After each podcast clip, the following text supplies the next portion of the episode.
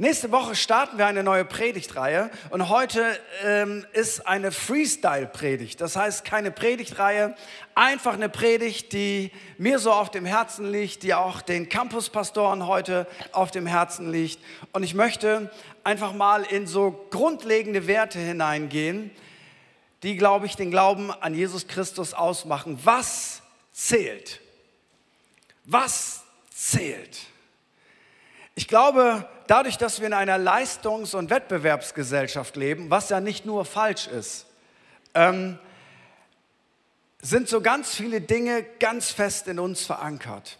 Selbst wenn du anfängst als Kind mit Gesellschaftsspielen, Monopoly, am Ende gewinnt nicht der Netteste. Am Ende gewinnt der oder die, die am meisten Geld haben und die meisten Häuser haben. Wenn du sagst, ach, Monopoly, das für Kinder, ich spiele Poker, hoffentlich nicht um sehr viel Geld, aber mit, mit Chips. Weißt du, du willst am Ende die meisten Chips haben, weil du spielst nicht Poker wegen der Gemeinschaft sondern du möchtest am Ende die meisten Chips haben. Und wenn du zur Schule gehst, dann äh, wirst du zweimal im Jahr feststellen, dass all deine Leistungen bewertet werden. Und das mag ein Tag der Freude sein, das mag aber auch ein Tag des Frustes sein, weil deine Leistungen werden bewertet zwischen 1 und 6. Und irgendjemand wird sagen, du bist eine 1 und vielleicht bist du auch mal eine 4 oder eine 5 oder eine 6. Und ich weiß nicht, wie das dir geht. Bewertungen machen ja was mit einem, oder? Da passiert ja innerlich etwas äh, und so kann man weitergehen. Gewicht und Statussymbole. Macht das was mit dir, wenn du Mann bist, welches Auto du fährst? Es gibt ja auch Frauen, die sagen, nee, nee, also mir ist das wichtig, dass, äh, dass wir das richtige Auto fahren. Wir, wir bewerten ganz leicht Menschen, wir bewerten Menschen nach ihrem Aussehen. Wir haben ein inneres Punktesystem und auch das gibt es in der Bibel. In der Zeit, wo der Patriarch Jakob lebte, da war das Bewertungssystem, wie viele Kinder hast du? Weil Kinder sorgten für die Zukunft, für die Altersversorgung, für das Weitergehen des Stammes. Wie viele Kinder hast du und am besten noch Männer? Tja, und die Frauen von Jakob, Lea und Rahel, die spielten so Tennis gegeneinander. Am Ende stand 6-6 und im Tiebreak hat dann Lea 7-6 gewonnen. Ein Kind mehr als Rahel.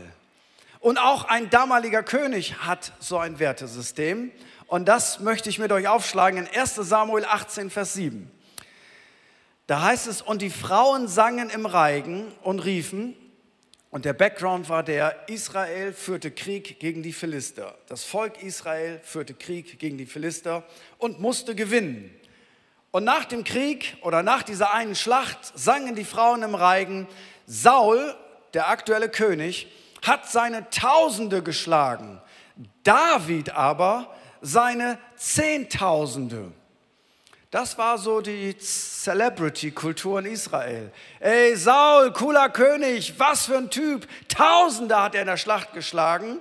Aber David, der sieht übrigens auch noch gut aus, David hat 10.000 geschlagen. Da ergrimmte Saul sehr. Und dieses Wort missfiel ihm und er sprach, sie haben dem David Zehntausende gegeben und mir Tausende. Es fehlt ihm nur noch das Königreich. Und Saul blickte neidisch auf David von jenem Tag an und forthin. Nun, Saul hätte ja auch sagen können, das Ziel war, dass wir diesen Krieg gewinnen. Gott hat mir Gnade geschenkt. Ich habe Tausende besiegt und Gott hat dem David Gnade geschenkt und er hat Zehntausende besiegt und wir alle zusammen haben diese Schlacht gewonnen und wir feiern das. Hätte er ja auch sagen können. Aber für ihn war in seinem Selbstwertgefühl, war das so, sie haben ihm was gegeben, was sie mir nicht gegeben haben. Und da ist diese innere Taktik in uns, dass wenn Menschen von außen entscheiden, was sie uns geben, dann haben wir schon ein Problem, weil irgendjemand hat immer mehr als wir. Irgendjemand sieht besser aus. Irgendjemand kann besser singen. Irgendjemand hat einen besseren Job. Irgendjemand hat bessere Kinder. Irgendjemand hat ein besseres Auto. Irgendjemand hat ein besseres Haus. Irgendjemand hat schönere Haare. Irgendjemand hat immer irgendetwas, was ich mir wünsche zu haben. Und Saul ging das auch so. die haben dem was zugesprochen, was ich eigentlich haben wollte. Und die Bibel sagt uns, und Saul fängt an, neidisch zu werden. Jetzt könnte man sagen, ja, das ist ja sein Problem, aber die Bibel ist ja so brutal realistisch und macht uns deutlich, hey, wir sitzen alle im selben Boot, oder? Wir sitzen alle im selben Boot. Interessant, wo wir manchmal unseren Wert wegholen. Und unsere Seele hat ja so seltsame Wege. Wir alle sind in der Regel geeicht, dass wir uns irgendwie vergleichen. Wir sind ständig in einem Vergleichswettbewerb. Interessanterweise, das habe ich bei mir festgestellt, ich vergleiche mich meistens immer mit denen, die mehr haben als ich. Die mehr Geld haben, die ein schöneres Haus haben, die berühmter sind, die besser aussehen, die mehr können als ich, die mehr Aufmerksamkeit bekommen. Aber interessanterweise, wenn ich was falsch mache, vergleiche ich mich gerne mit denen, die schlimmer sind als ich. Da findet sich ja immer jemand. Und selbst, selbst wenn du manchmal Mörder interviewst, dann sagen sie, aber so schlimm wie Hitler oder Stalin war ich nicht. Es gibt ja immer noch jemanden, der das toppt. Immer ist irgendjemand schlimmer, aber bei dem, wie es mir geht, stelle ich fest, ich vergleiche mich regelmäßig mit denen, denen es besser geht. Und ich, ich möchte bei aller Kritik, die ich auch habe, an gegenwärtigen Zuständen oder wie auch immer, ich möchte uns nur daran erinnern, nur ganz kurz, mich selber, weil ich bin eine Frostbeule. Ich sitze jetzt schon jeden Abend mit Wärmflasche, sitze ich auf meinem Sofa, weil ich will die Heizung noch nicht anmachen, ähm, weil ich habe Angst vor der Rechnung. Ähm, und Wärmflasche ist übrigens was Großartiges. Also falls du keine hast, äh, Wärmflasche ist was Großartiges. Ähm, okay, da, das finden auch viele. Bei Tracks klatscht man immer, wenn man die Bibel zitiert. Äh, ihr liebt Wärmflaschen, großartig. Ähm, ich auch. Aber ich will, ich will euch etwas sagen ist egal, wie kritisch und wie kalt dieser Winter wird. Du gehörst immer noch zu den 92 Prozent der Menschheit, die absolut privilegiert sind. Und damit sage ich nicht, dass das nicht schlecht ist, was läuft. Damit sage ich nicht, dass man das auf die leichte Schulter nimmt. Ich sage einfach nur, wenn wir uns vergleichen, dann sollten wir uns aber bitte global vergleichen. Und da geht es uns immer noch unglaublich gut und das heißt nicht, dass wir alles unter den Teppich packen. Aber ich habe festgestellt, Neid frisst Dankbarkeit und führt zu Wettstreit. Und mir ist dieser Satz so wichtig geworden, bin ich eigentlich noch dankbar für das, was ich habe, oder schaue ich nur auf das, was ich nicht habe oder was ich mal hatte? Weil wenn ich nicht mehr das schätze, was ich habe, dann werde ich ganz leicht neidisch und undankbar und fixiere mich nur darauf, was ich nicht habe. Und manchmal vergessen wir, was wir haben. Manchmal vergessen wir, dass wir die Menschen nicht mehr wertschätzen, die so selbstverständlich in unserem Leben sind. Mama selbstverständlich, Papa selbstverständlich, Ehepartner selbstverständlich, Kinder selbstverständlich, Job selbstverständlich, was Warmes anzuziehen selbstverständlich, genügend zu essen selbstverständlich, eine Kleingruppe haben selbstverständlich, Jesus im Leben zu haben selbstverständlich, den Heiligen Geist zu besitzen selbstverständlich, eine gute Kirche zu haben selbstverständlich, in einem stabilen Recht Rechtsstaat zu leben, selbstverständlich, alles selbstverständlich. Aber wenn ich noch zwei Dinge mehr hätte, dann würde es mir gut gehen. Und ich behaupte, der Dankbare ist glücklich. Der, der sich darauf fokussiert, was er hat und das wertschätzt, der wird immer in einer anderen Liga spielen als der, der sich nur darauf fixiert, was er nicht hat. Und du bist verloren, wenn du dich darauf fixierst. Wenn ein Single sich darauf fixiert, ich bin ein Single und hätte gern einen Partner. Wenn du dich 100% darauf fixierst, dann vergisst du, was für ein großartiges Leben du vielleicht sonst hast. Und damit rede ich das nicht klein. Versteh mich bitte nicht falsch. Aber wenn du dich darauf fixierst, wenn ich diesen neuen Job bekommen würde und dann bekommst du ihn nicht und dann ist dein Leben vorbei, so es ist so wichtig, was ist unser Fokus und manchmal wertschätzen wir das so wenig, was wir haben. Und ich möchte dich einfach mal fragen, wann hast du das letzte Mal deinem Ehepartner gesagt, dass du ihn liebst? Wann hast du das letzte Mal deinen Eltern gesagt, hey, ich, ich finde das so großartig, dass ihr da seid. Dankeschön für das, was ihr für mich gemacht habt. Ja, die haben auch was falsch gemacht. Richtig, aber fokussieren wir uns doch bitte mal auf das, was richtig gemacht wurde. Wann hast du das letzte Mal, wenn du deine Firma magst, gesagt, Chef, ich danke dir einfach, das macht Spaß hier zu arbeiten. Du wirst sagen, was bringt denn das? Ist das nicht selbstverständlich? Ich kriege ja Geld dafür. Nein, wenn du irgendwo arbeitest, entscheidend ist doch nicht nur, was du da rausbekommst im Sinne von Geld, sondern entscheidend ist doch, in welches Klima du jeden Tag hineingehst. Kommst du mit Freude zur Arbeit oder mit einem langen Gesicht? Und wenn du mit einem langen Gesicht kommst, dann hilft dir alles Geld dieser Welt nicht, weil es gibt auch noch eine andere Währung als Euro. Und das ist Wertschätzung, das ist Dankbarkeit. So, nimmst du das, was du hast, für selbstverständlich? Bist du da noch dankbar für? Und was ist mit den Leuten, die mehr haben? Ganz einfach, preis den Herrn. Ist doch schön, dass es Leute gibt, die mehr haben als wir, oder? Ist doch schön, dass es Leute gibt, die besser aussehen. Ist doch schön, dass es Leute gibt, die ein größeres Auto haben. Ja, aber müssen die so ein großes Auto fahren? Das geht dich doch gar nichts an. Verstehst du? Du wirst doch nicht im Himmel kommen und Gott sagt, du, wie fandst du eigentlich die Autos von deinem Nachbarn? Ja, ich fand das schon damals immer doof und so weiter. Das sind völlig irrelevante Fragen. Was der mit seinem Geld macht, das geht dich doch gar nichts an. Entscheidend ist doch, dass du das Beste machst aus dem, was du hast und dass du damit dankbar und zufrieden bist. Und das heißt ja nicht, dass du dich nicht ausstreckst nach mehr. Nimm das, was du hast, nicht als selbstverständlich, weil ich habe eins also ich bin 51 Jahre alt, das hat auch Nachteile, das hat aber auch Vorteile. Ich kann dir eins sagen, je älter du wirst, desto mehr wirst du manchmal auf Menschen verzichten müssen, die du eigentlich lieb hast. Das bringt das, die Zeit so mit sich. Und ich will dir etwas sagen, es ist ein Urreflex in uns. Sobald das weg ist, werden wir erst merken, was uns fehlt. Lass uns bitte Menschen nicht erst sagen bei ihrer Beerdigung, wie großartig sie waren, wenn sie nicht mehr dabei sind. Lass uns das bitte tun, wenn sie noch da sind. Weil Liebe braucht ein Gegenüber. Das bringt mich zu dem zweiten Gedanken. Beziehungen haben ja eigentlich kein Punktesystem. Und auch dort, sage ich mal, ich glaube, dass der Geist dieser Welt, früher war das ja ganz einfach unter Christen, das war die Welt und das war das Reich Gottes.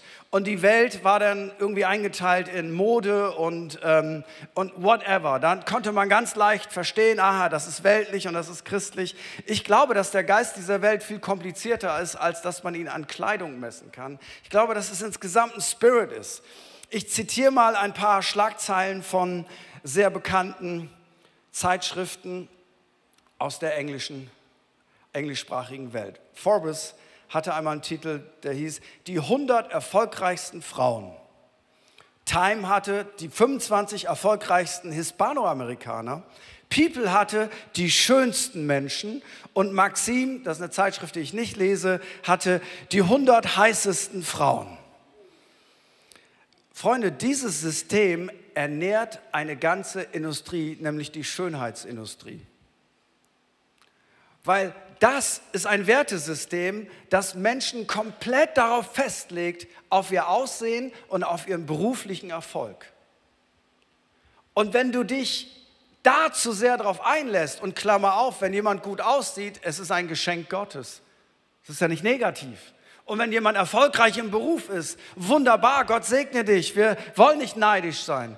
Aber wenn wir das als unser Wertesystem übernehmen, dann passiert Folgendes. Dann fühlen sich alle, die nicht den gleichen beruflichen Erfolg haben, dann fühlen sich alle, die nicht das gleiche Aussehen haben, dann fühlen die sich alle schlecht und Minderwertigkeit entsteht. Und Minderwertigkeit wird in der Regel durch Dinge kompensiert, die eigentlich gar nicht in unserem Leben da sein sollten. Unter anderem mit Neid oder mit Abhängigkeiten, mit Süchten, mit Zwängen etc. etc. um dieses Loch in der Seele zu füllen. Ich will dir was sagen. Es ist total egal, wer die 100 erfolgreichsten Frauen und Männer und wer die schönsten sind. Das entscheidende Selbstwertgefühl kommt nicht durch das, was wir leisten und wie wir aussehen es kommt von diesem Wissen, dass ich ein von Gott geliebtes Wesen bin, ist egal wie erfolgreich, wie alt, wie gut aussehend, wie monetär ich bestückt bin.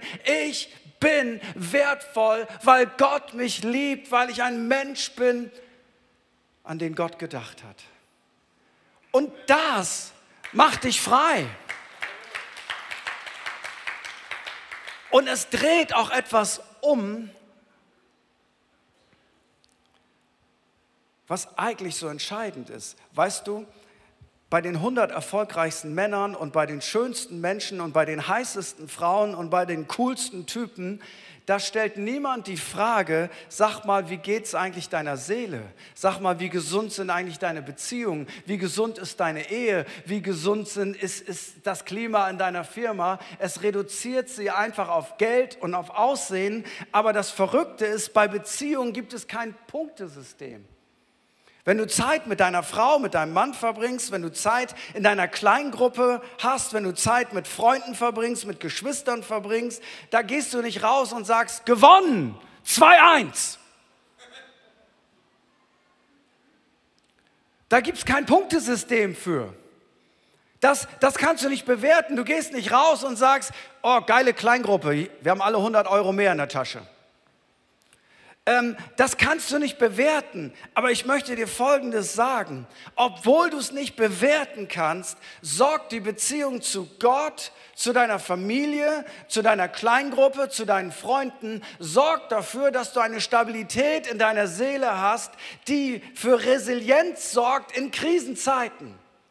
Das kannst du aber nicht bewerten. Da, da gibt es kein System für. Aber ich will dir etwas sagen. In Krisenzeiten ist nicht wichtig, was du besitzt. In Krisenzeiten ist wichtig, wie sehr du sozial verankert bist. Das kann man aber nicht werten. Aber ich will dir etwas sagen, das kostet Zeit. Das kostet Investment, das kostet Freundschaften, das kostet Zeit für die Kleingruppe. Und achte mal darauf, was du als allererstes streichst in deinem Leben, wenn es eng wird. Lass uns nicht das in unserem Leben streichen, was dafür sorgt, dass in kritischen Zeiten noch nicht behaupte, dass die Zeiten in den nächsten Jahren nicht besser werden. Lass uns dafür sorgen, dass es unserer Seele gut geht. Und das hat etwas mit Beziehungen zu tun. Im Reich Gottes gibt es das ja manchmal auch. Die erste Frage auf einer Pastorenkonferenz ist grundsätzlich die, wie viele Leute seid ihr? Und natürlich versucht das Pastoren, natürlich versucht das auch mich. Bisschen Wettkampf ist ja okay, aber Wettkampf plus Neid und Eifersucht ist eine ganz fiese Bombe. Es gibt ja einige Naturvölker, die haben ganz interessante Spiele.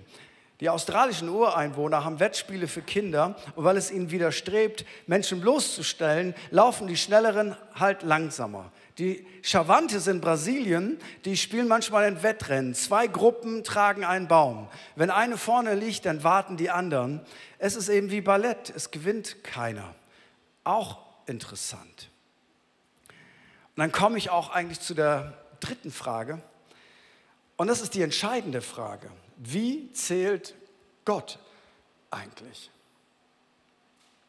Also wenn ich auf der Straße einen berühmten Menschen treffe, habe ich diesen Reflex, vielleicht sollte ich ein Selfie machen. Sieht gut auf meinem Insta-Account aus. Ich habe so, ich habe einmal Reinhard Bondke getroffen, so, weil der auch BFP-Pastor war.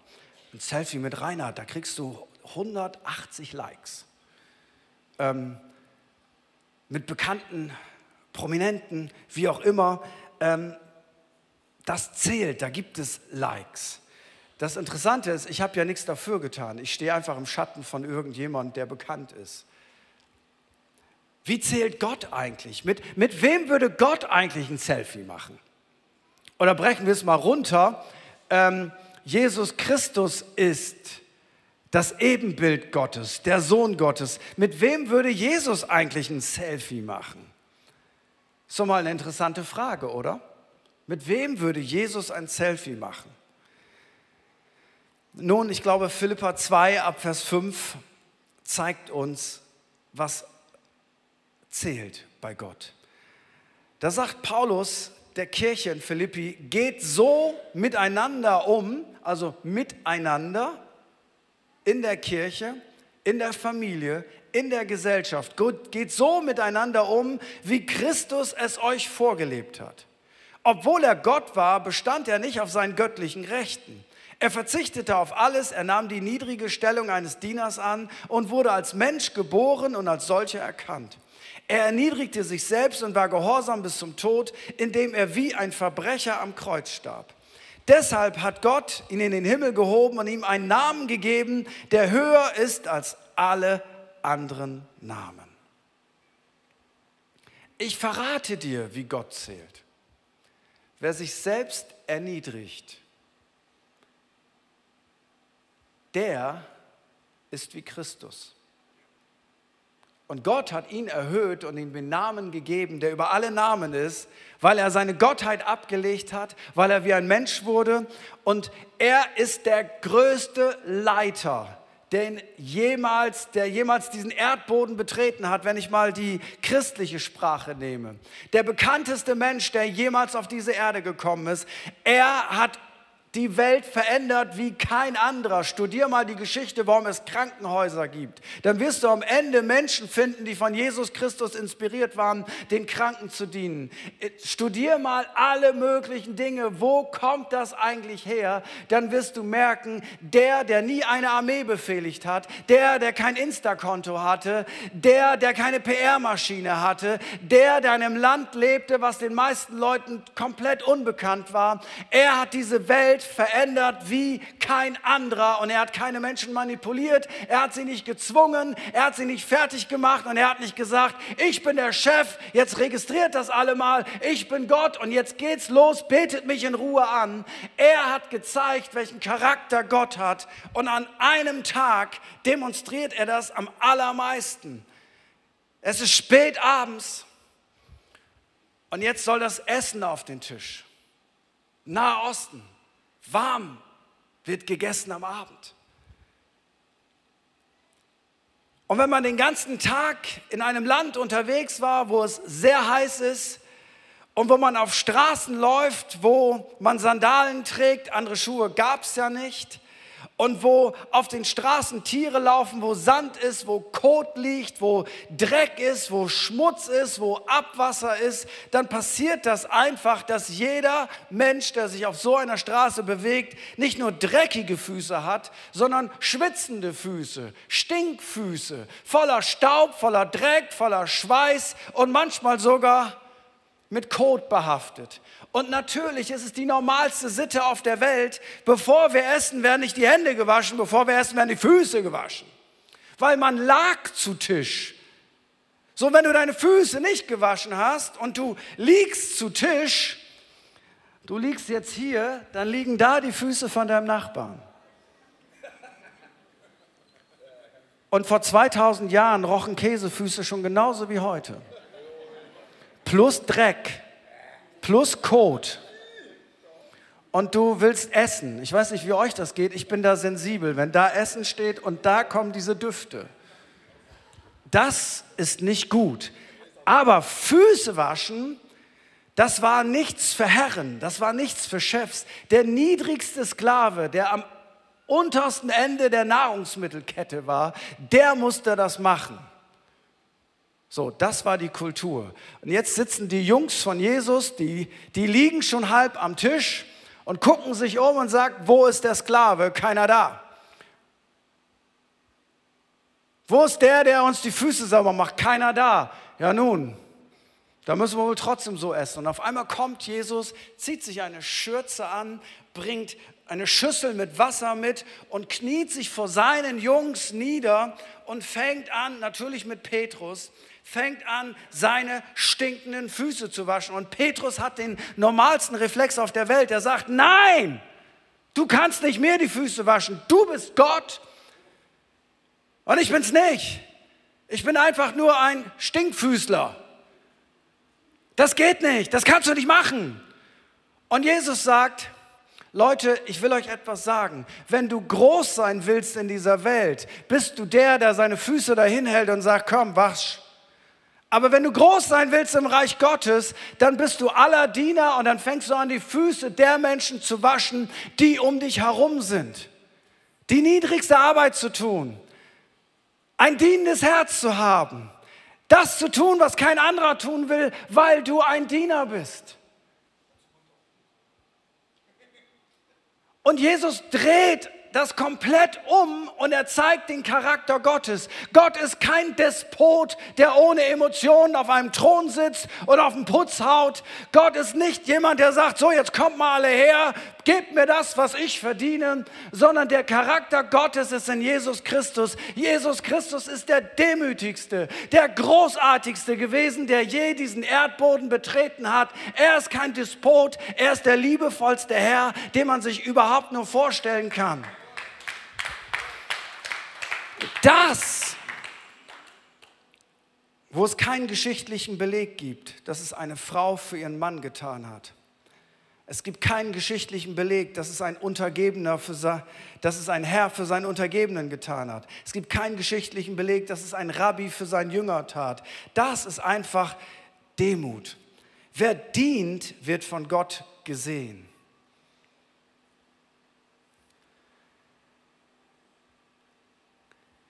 Gott oder Jesus würde seine Selfies machen mit den selbstlosen Dienern, weil das erinnert ihn an sich selber. Und wenn die Bibel uns sagt, dass wir Jesus nachfolgen sollen, dann bedeutet das, dass Gott möchte, dass wir ein dienendes Herz haben. Nein, ich sage damit nicht, verstehe mich nicht falsch, ich habe schon immer ein Hilfssyndrom gehabt und jetzt muss ich noch mehr drauflegen. Das habe ich nicht gemeint. Beende deine Seelsorge, mach deine Therapie, habe ich auch schon gemacht. Das meine ich nicht. Ich meine, wenn du weißt, dass du von Gott geliebt bist, dass dein Wert nicht davon abhängig ist, dass jemand dir die Füße wäscht, sondern dass dein Wert von Gott abhängig ist, dann bist du in der Lage, einem Menschen zu dienen, weil du fühlst dich nicht als minderwertige Person, sondern du weißt, ich bin gerade der Größte, die Größte, weil ich bin ein Diener und ich habe ein dienendes Herz, weil der Reflex des Menschen ist, dient mir.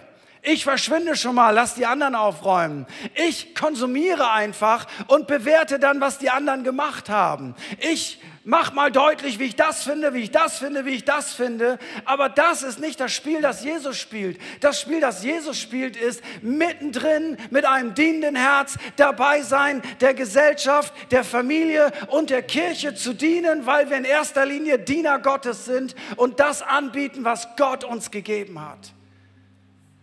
Und weißt du was, wenn ich mir heute unsere Gesellschaft anschaue, dann, ich sage euch Folgendes, wir sind in einem Trend, wir kappen gerade als Gesellschaft alle jüdisch-christlichen Wurzeln ab, die wir jemals in diesem Land gehabt haben. Das betrifft Ethik, das betrifft Sexualität, das betrifft Haltung etc. etc. Und das klingt wie die ganz große Befreiung. Weißt du, was es ist, wenn das weitergeht? Es wird ein Desaster. Ich rechne das mal hoch. Weißt du, was ein Minister wörtlich für eine Bedeutung hat? Ein Minister, das ist Englisch, ist ein Diener. Das heißt, eigentlich ist ein Minister ein politischer Diener. Und der Minister dient dem Volk. Und weißt du was, wir alle glauben das doch nicht, nicht mal mehr ansatzweise, dass Politiker dem Volk dienen. Wir glauben doch gar nicht, dass der öffentliche Rundfunk dem Volk dient. Das blubbert ja alles hoch. Es ist einfach die Chance, in meine Tasche zu investieren. Es ist die Chance, endlich mal meine Fründe hier zu sichern. Oder Wirtschaft. Nicht alle, aber ganz viele. Wie kriege ich am meisten dabei raus? Und ich will dir etwas sagen. Weißt du, was unsere Politik braucht? Diener. Menschen, die ein dienendes Herz haben, die sagen, ich bin dafür da, dass es meinem Volk gut geht. Ich bin nicht dafür da, damit es mir gut geht. Was die Wirtschaft braucht, sind Menschen, die nicht nur Geld machen wollen, die schnell Kapital erarbeiten, sondern die Arbeitsplätze schaffen, die damit für einen sozialen Frieden sorgen und die, die darauf mit fokussiert sind. Wir sind nicht dazu da, um Geld zu machen. Das sind wir auch, by the way. Das sind wir auch, weil wenn du kein Geld machst, kannst du keinen bezahlen. Aber wir sind auch dazu da, damit wir Menschen dienen. Wenn ich mich verstehe als Diener, mache ich eine andere Politik. Wenn ich mich verstehe als Diener, mache ich eine andere Wirtschaftspolitik. Wenn ich mich verstehe als Diener, dann lebe ich komplett anders. Und weißt du was, das abzukappen ist das Dümmste, was wir machen können. Und ich möchte dir etwas sagen. Ich wünsche mir eine Kirche, Und wer ist die Kirche? Das bist du und das bin ich. Ich wünsche mir eine Kirche, die in der Kirche eine dienende Haltung hat. Ich wünsche mir eine Kirche, wo Menschen in die Politik gehen und dort mit ihren Gaben dienen. Menschen in die Wirtschaft gehen und dort etwas verändern, weil wir brauchen dringend den Charakter von Jesus Christus in unserer Welt. Gott bewertet mich nicht nach meinem Status. Gott bewertet mich nach meinem dienenden Herzen. So stellt sich Paulus vor, Philippa 1, 1 bis 2. Paulus und Timotheus, Diener Jesu Christi. Und alles, was Gott möchte, ist, dass wir treu sind mit einem dienenden Herzen, mit den Dingen, die Gott uns anvertraut hat. Wie wird sich das in der Familie anfühlen, wenn wir uns als Diener untereinander verstehen? Wie wird sich das in der Firma anfühlen? Wie wird sich das in der Kirche anfühlen? Wie wird sich das in der Kleingruppe anfühlen? Was für eine herrliche Welt wäre das? Sei treu darin. Ich weiß, Treue klingt wie vergangene Zeiten. Aber weißt du, was ich mir vorgenommen habe? Ich habe von Gott nicht viele Gaben bekommen. Das meine ich nicht minderwertig. Ich weiß, was Gott mir gegeben hat, was Gott mir nicht gegeben hat. Aber weißt du was? Es gibt Tage, da habe ich keinen Bock, das einzusetzen, was ich habe. Warum? Weil ich Kritik bekommen habe, weil ich müde bin, weil ich gerade Probleme habe, weil, keine Ahnung, mein Verein abgestiegen ist. Es gibt einfach Tage, da habe ich keine Lust und ich würde so gern sagen, nee, heute nicht. Aber weißt du, was ich mir auch vorgenommen habe? ich will eins sein. Es ist egal, ob die Generation Z, in der wir jetzt leben, das liebt oder nicht. Ich will, dass mein Gott mich für treu befindet. Dass er sagt, das, was ich dir gegeben habe, das hast du treu eingesetzt. Das war für dich wichtig. Ich möchte, dass er sagt, wohlgemacht, du treuer Knecht. Und ich möchte, dass er auch das über dich sagt. Ich habe ein letztes Wort und ich glaube, das betrifft einige Leute bei uns. Ich meine, dass es ein Wort vom Herrn ist. Kolosser 4, Vers 17. Da sagt Paulus, da gibt es einen Mann namens Archippus in der Gemeinde und er sagt, Archippus sollt ihr Folgendes ausrichten. Vernachlässige den Auftrag nicht, den du als ein Diener des Herrn erhalten hast, sondern führe ihn vollständig aus. Paulus sagt nicht, warum Archippus frustriert war warum er seinen Dienst nicht mehr wirklich ausgefüllt hat. Vielleicht haben ihn die Menschen in der Gemeinde verletzt. Vielleicht hat ihn sein Leiter verletzt. Vielleicht hat er gerade eine blöde Situation in seinem Job. Paulus erwähnt das nicht, aber Paulus sagt, Archivus, bitte füll den Dienst aus, vollständig, den Gott dir anvertraut hat. Und Archivus war kein Prediger. Und ich glaube, dass Gott heute Morgen das zu einigen unter uns hier vor Ort und auch online sagt, hey, Archippus, ich weiß nicht, was ist das weibliche Gegenstück, Archippine. Du hast was von Gott bekommen. Diene damit. Hab das Herz eines Dieners und sei treu. Deine Belohnung kommt nicht von deiner Firma, deine Belohnung kommt nicht von deiner Familie, deine Belohnung kommt nicht von deiner Kirche, deine Belohnung kommt nicht vom Lob oder der Anerkennung deiner Leiter. Deine Belohnung, wenn du treu bist, wenn du ein dienendes Herz hast, kommt von Gott selber. Lass uns zusammen aufstehen.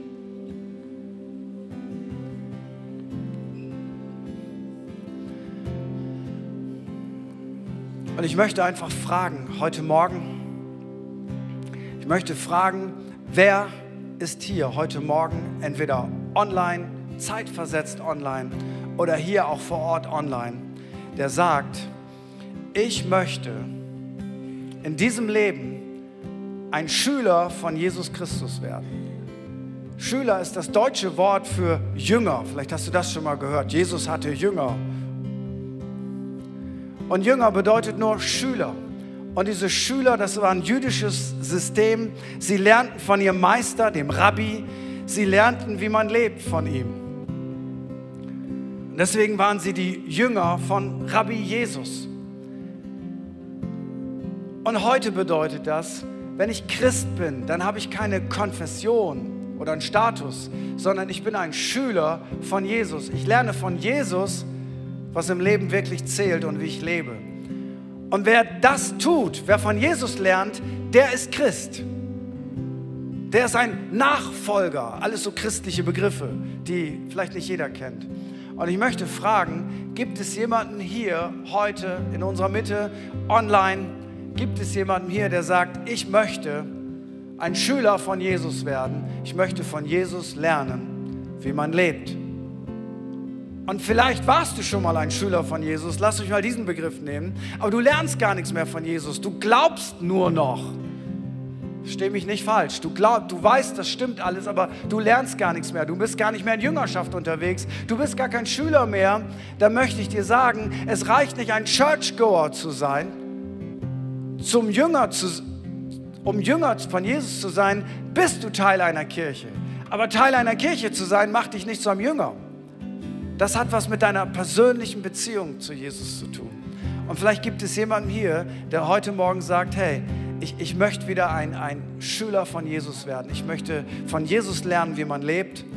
Und vielleicht möchte auch jemand heute Morgen sagen, ich möchte mich das erste Mal entscheiden, ein Nachfolger von Jesus zu werden. Dann ist heute vielleicht dein Tag. Und ich lade uns ein für einen kurzen Moment, dass wir alle Augen geschlossen haben, außer unser Team. Und ich möchte einfach fragen, gibt es jemanden hier in unserer Mitte, der sagt, ich möchte wieder ein Schüler von Jesus sein. Ich möchte so leben, wie Jesus uns das beibringt. Und ich, ich bin heute zurück. Oder jemand sagt, ich möchte das das erste Mal, ich möchte mich festlegen, ein Schüler von Jesus zu sein. Dann lade ich dich ein, da wo du bist.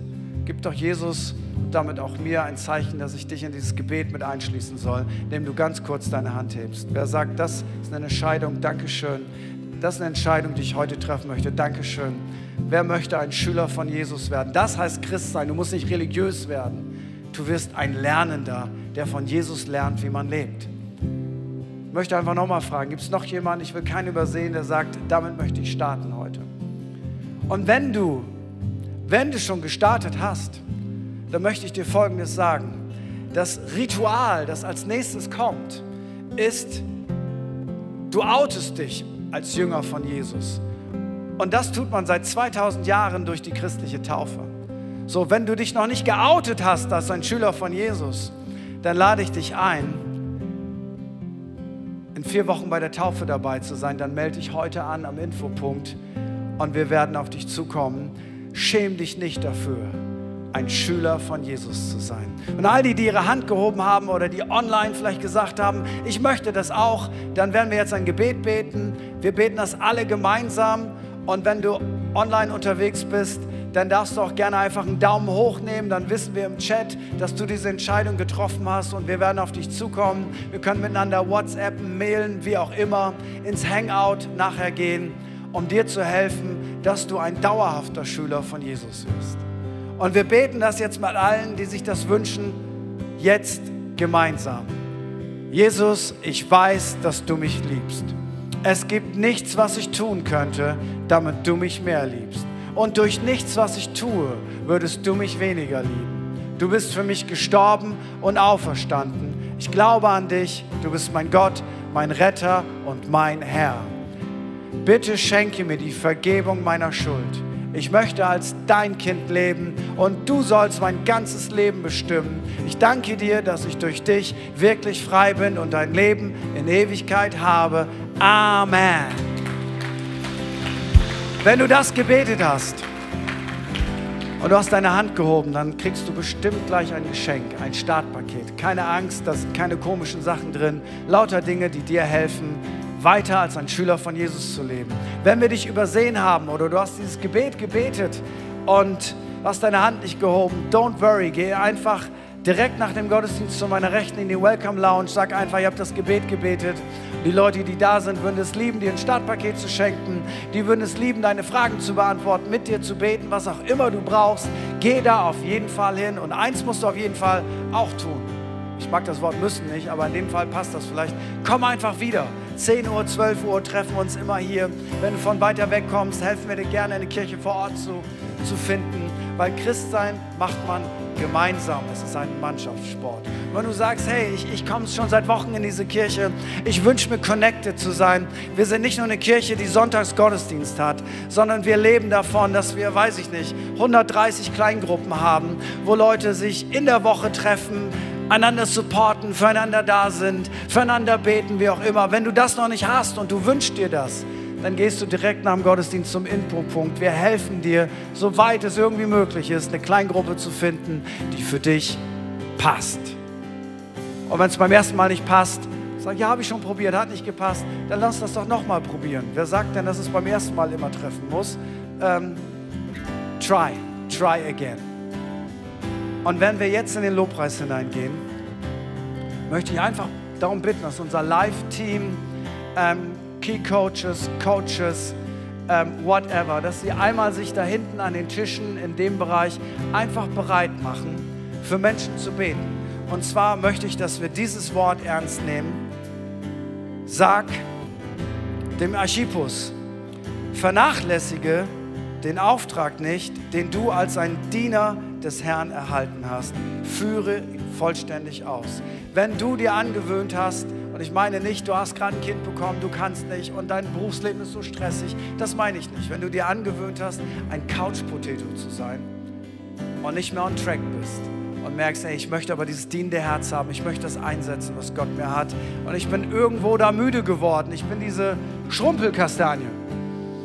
Das klingt jetzt so blöd, aber wir alle haben Schrumpelkastanienphasen in unserem Leben. Ich hatte schon einige und ich möchte, dass ich wieder poliert werde. Hey, dann wollen wir für dich beten. Deswegen lade ich unser Team ein. Ihr solltet eigentlich schon längst da sein. Hallo, muss auch nicht zehnmal sagen. Ähm, so, ich, Irgendjemand muss doch in dieser Kirche noch mal was tun, wenn ich was sage. Ähm. Scherz beiseite. Dankeschön. Dann kommt einfach empfangt Gebet, weil wir glauben, Gott ist mit uns und wir brauchen dich und Gott braucht dich und wir brauchen dienende Herzen, weil wir wollen unsere Familien, unsere Kirchen, unsere Stadt verändern für Jesus Christus. Amen. Dann geht zum Gebet und wir machen jetzt noch mal Worship-Attacke. Dankeschön.